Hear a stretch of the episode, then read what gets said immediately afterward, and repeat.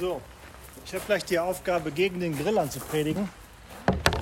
Und das wird mich wahrscheinlich mehr als euch dann ablenken. Passionierter Griller. Ja, das geht, Kohle ist dabei. Ähm, gut, ähm, ich habe äh, einen Gegenstand mitgebracht, der mich erklärt.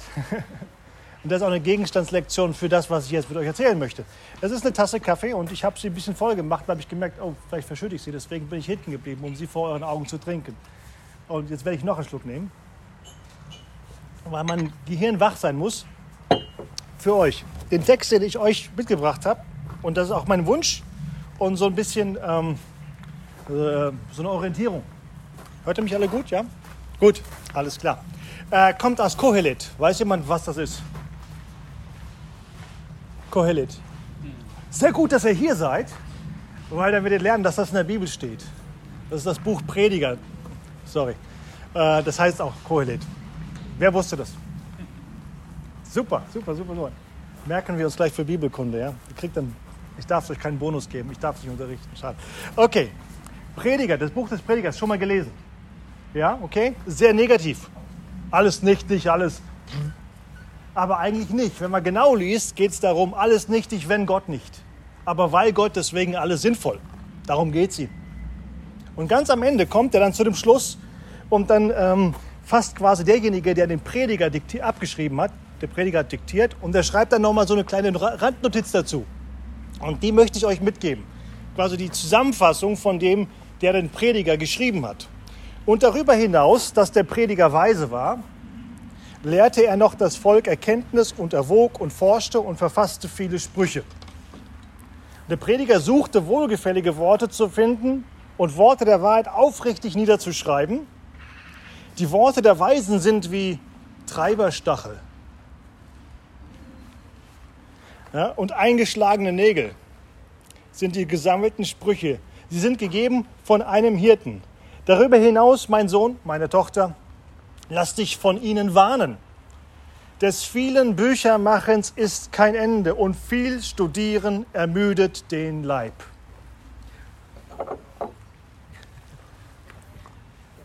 Und äh, das Endergebnis des Ganzen lass uns hören. Fürchte Gott, halte seine Gebote, denn das soll jeder Mensch tun, denn Gott wird jedes Werk, es sei gut oder böse, in ein Gericht über alles Verborgene bringen. Ich rolle euch jetzt keine vollständige Exegese von diesem Text auf, sondern nehme einige Impulse mit, die mir aus meiner Studienzeit, die nicht ganz so weit zurückliegt, wie manche vielleicht meinen, ich, nicht so, ich bin nicht so alt, wie ich aussehe, ähm, heraus, um einfach äh, euch ein bisschen was auf den Weg zu geben. Ich weiß, vieles schon gehört, aber Gottes Wort hat so irgendwie die Klebrigkeit, das bleibt hängen und es verändert Perspektiven, Denken, Haltungen und vielleicht bleibt auch ein bisschen was davon hängen. Ich möchte euch aus diesem Text eine Prophetie, eine Perspektive, eine Prognose und eine Prüfung mitgeben. Das sind drei Ps. Vier. Ich darf auch kein Mathe, kein Mathe machen. Sehr gut. Eine Prophetie, eine Perspektive, eine Prognose und eine Prüfung. Und äh, die Prophetie ist erstmal so, es kommt aus dem Text hier, Vers 12, falls ihr das nachschlagen wollt, und viel Studieren ermüdet den Leib. So wird es euch ergehen. Diejenigen, die aus der Schule kommen, wissen das vielleicht noch. Diejenigen, die studieren, wissen, obwohl Studenten in Deutschland, das ist vielleicht nicht ganz so ermüdend. Aber das wird euch hier passieren. Es ist ein sehr anspruchsvolles Studium. Und unterschätzt nicht den Anspruch geistiger Arbeit. Das ist nicht ein bisschen studieren und danach noch körperlich was machen. Oft reicht das schon für den Tag. Ich kenne das vom Predigen. Wenn es mal so eine Predigt ist, wo ich richtig meine Seele auf der Kanzel lasse, ist das so wie acht Stunden Vollzeitarbeit. 45 Minuten geredet. Ich darf so lange reden, aber ja, also unterschätzt nicht den körperlichen Anspruch geistiger Arbeit. Das hat sehr praktische Anwendungen natürlich. Äh, auf Ausgleich achten, sozialer Ausgleich achten, emotionalen Ausgleich achten. Und verliere nie in all dem den eigentlichen Grund dafür aus den Augen. Wenn man müde ist, wenn man nicht mehr weiter weiß, ich spreche diese Prophetie in euer Leben. Dieser Vers wird euch begleiten. Viel studieren ermüdet.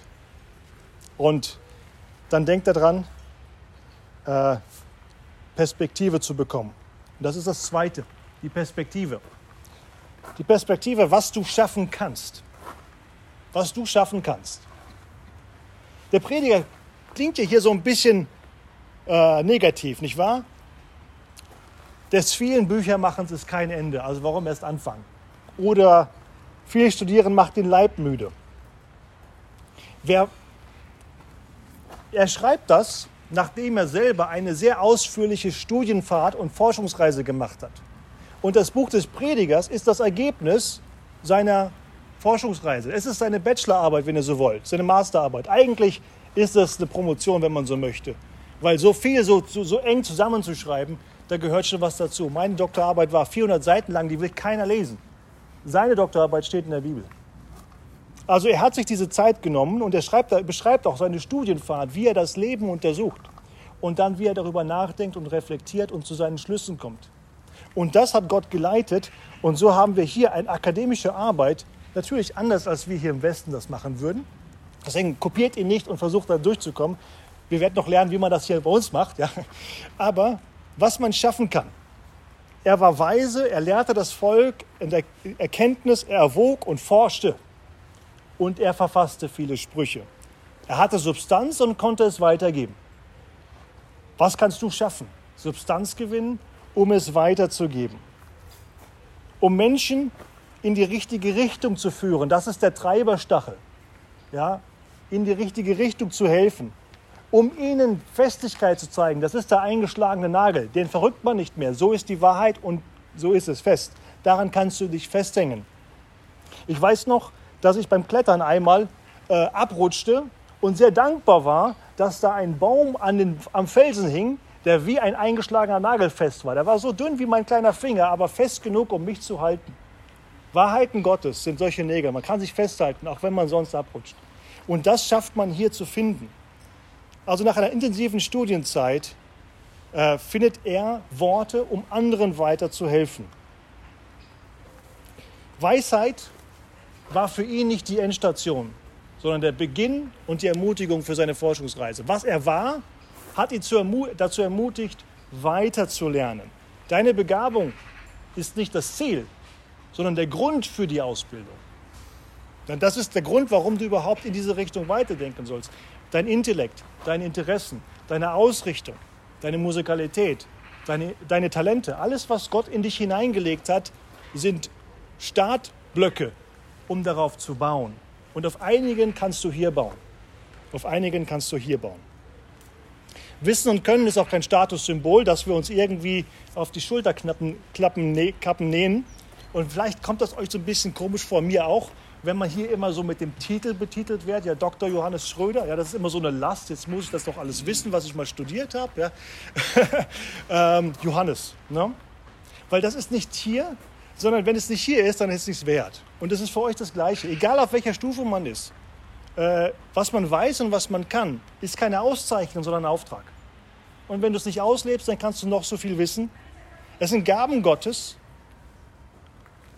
um uns mit dem großen Hirten der Schafe in einem kleinen Bereich des Lebens mitzuarbeiten. Da, wo er wirkt, bildet er dich aus und sagt, und jetzt mache ich dich hier wirksam.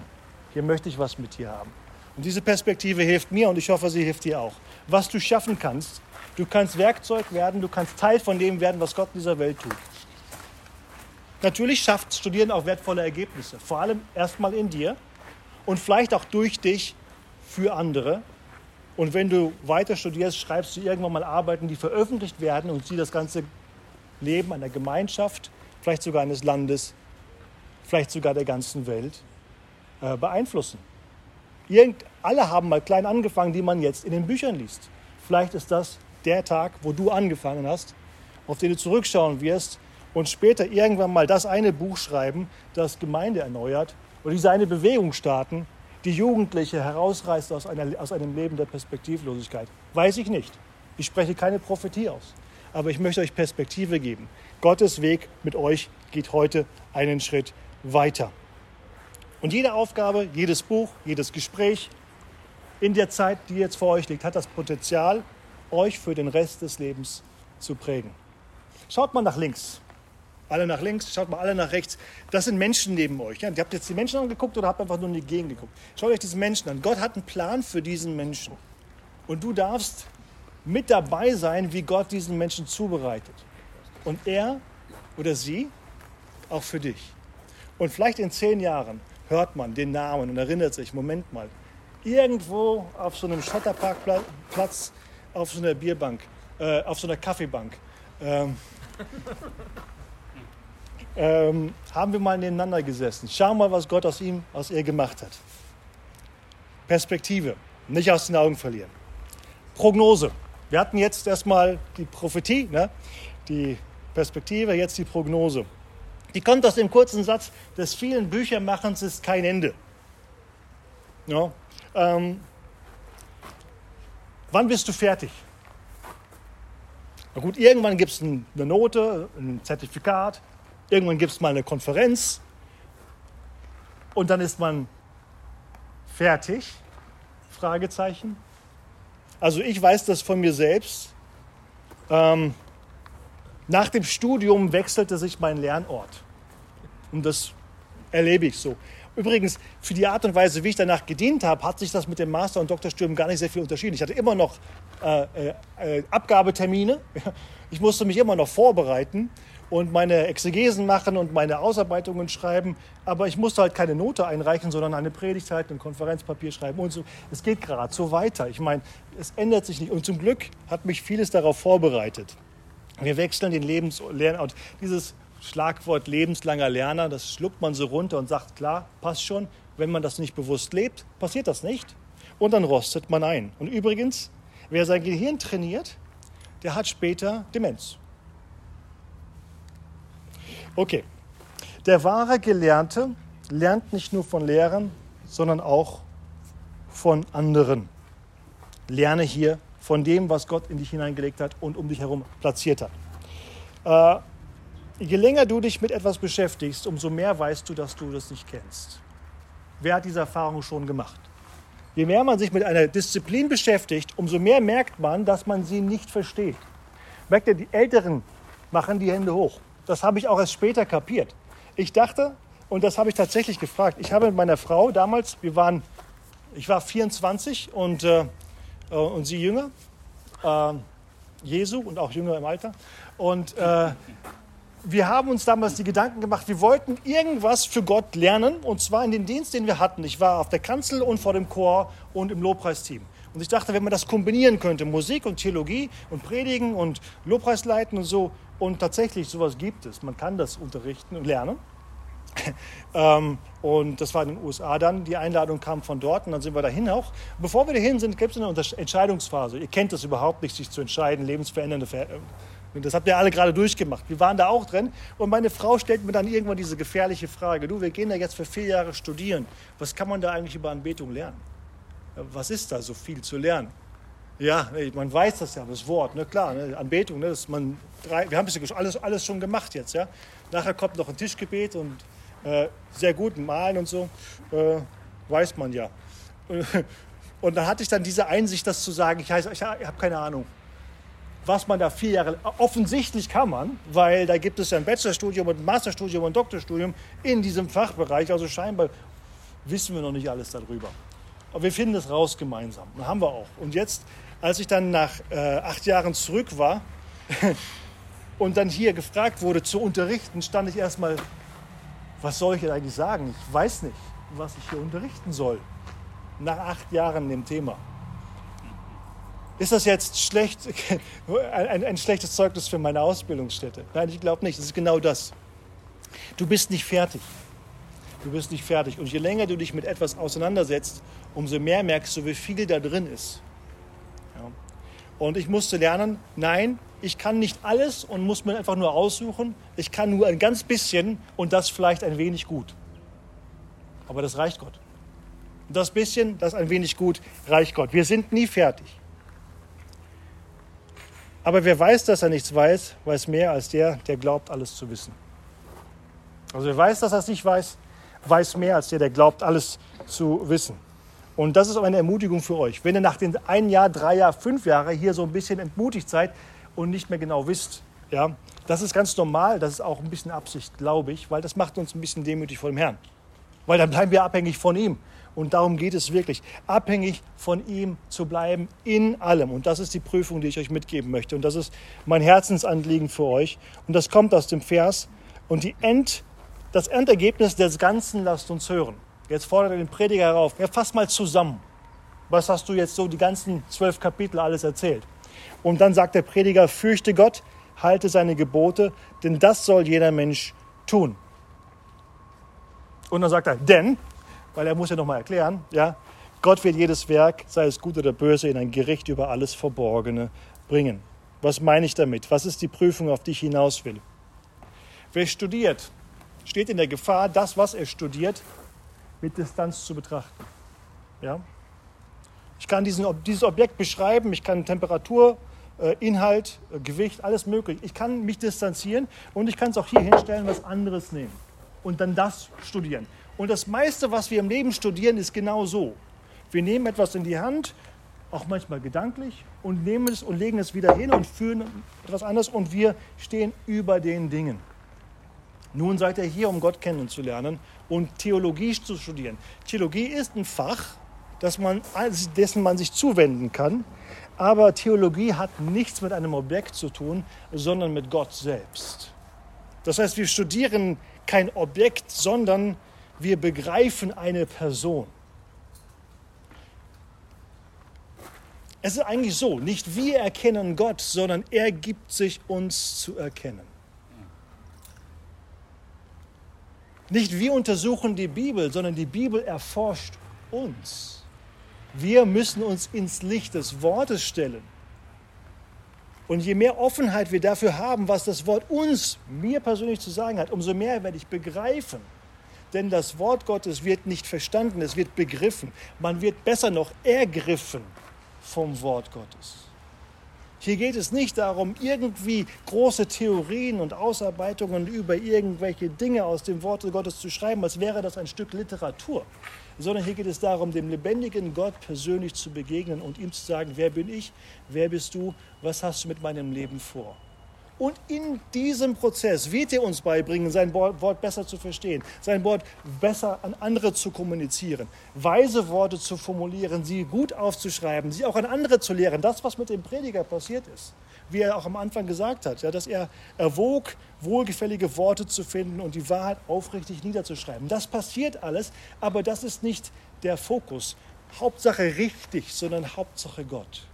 Ja, er gibt sich uns zu erkennen und das offene Herz wird ihn erkennen. Nicht wir erfahren, erfassen die Wahrheiten, sondern wir werden von den Wahrheiten erfasst.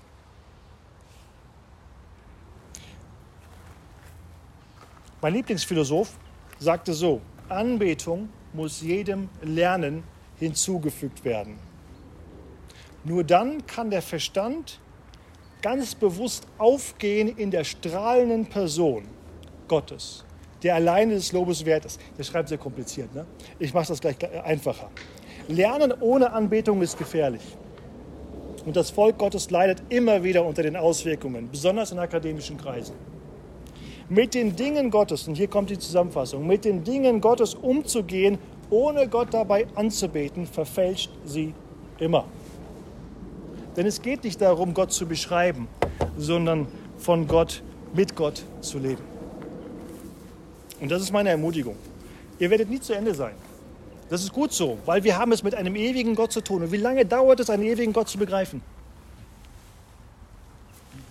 Ewig. Also was werden wir im Himmel tun? BSB wird nicht aufhören. In einer anderen Form natürlich. Ja. Aber äh, die Zeit, die ihr hier habt, ist die Zeit, wo Gott sich euch dir zu erkennen geben möchte. Und jedes Mal, wenn Gott dir etwas zeigt, ist es für dich der Grund, ein Grund, dankbar zu sein. Ihn anzubeten dafür. Ihn noch mehr zu wollen, ihn noch mehr zu lieben. Und das auch zum Ausdruck zu bringen. Auch durch die Aufgaben, die er erfüllt. Ja, kann eine Ausarbeitung, Exegese ein Anbetungsmoment sein. Kann.